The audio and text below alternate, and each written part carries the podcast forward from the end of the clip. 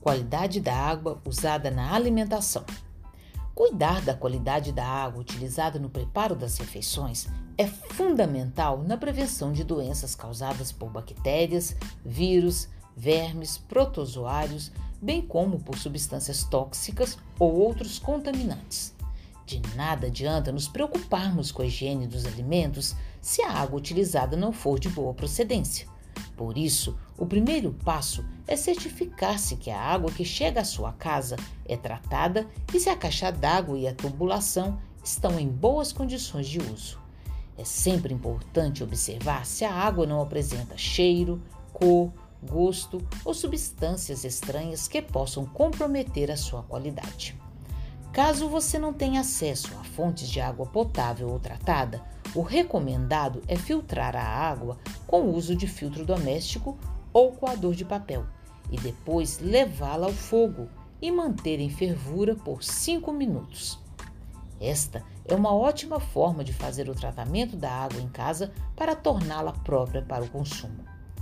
Para a higienização de alimentos industrializados, basta lavar a embalagem com água e sabão antes de abrir e enxaguar em seguida.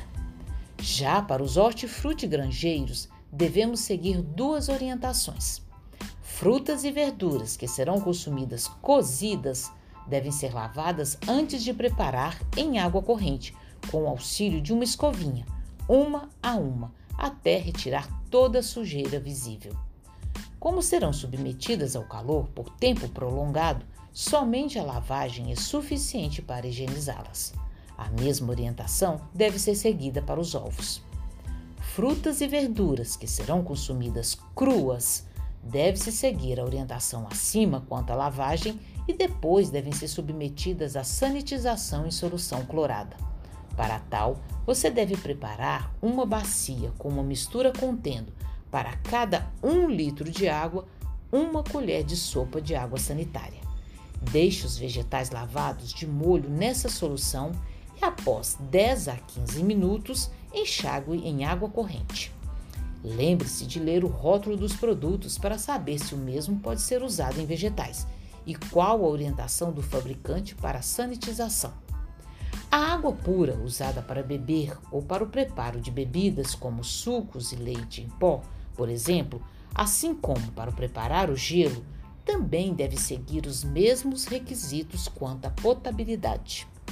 E não podemos esquecer da higiene das mãos, do ambiente onde preparamos os alimentos e dos utensílios e equipamentos utilizados.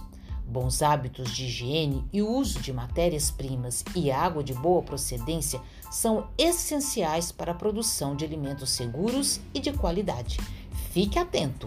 Não deixe que a falta de cuidados com a água coloque em risco a sua saúde. Conteúdo produzido pela Subsecretaria de Segurança Alimentar e Nutricional da Secretaria Municipal de Assistência Social, Segurança Alimentar e Cidadania, Prefeitura de Belo Horizonte.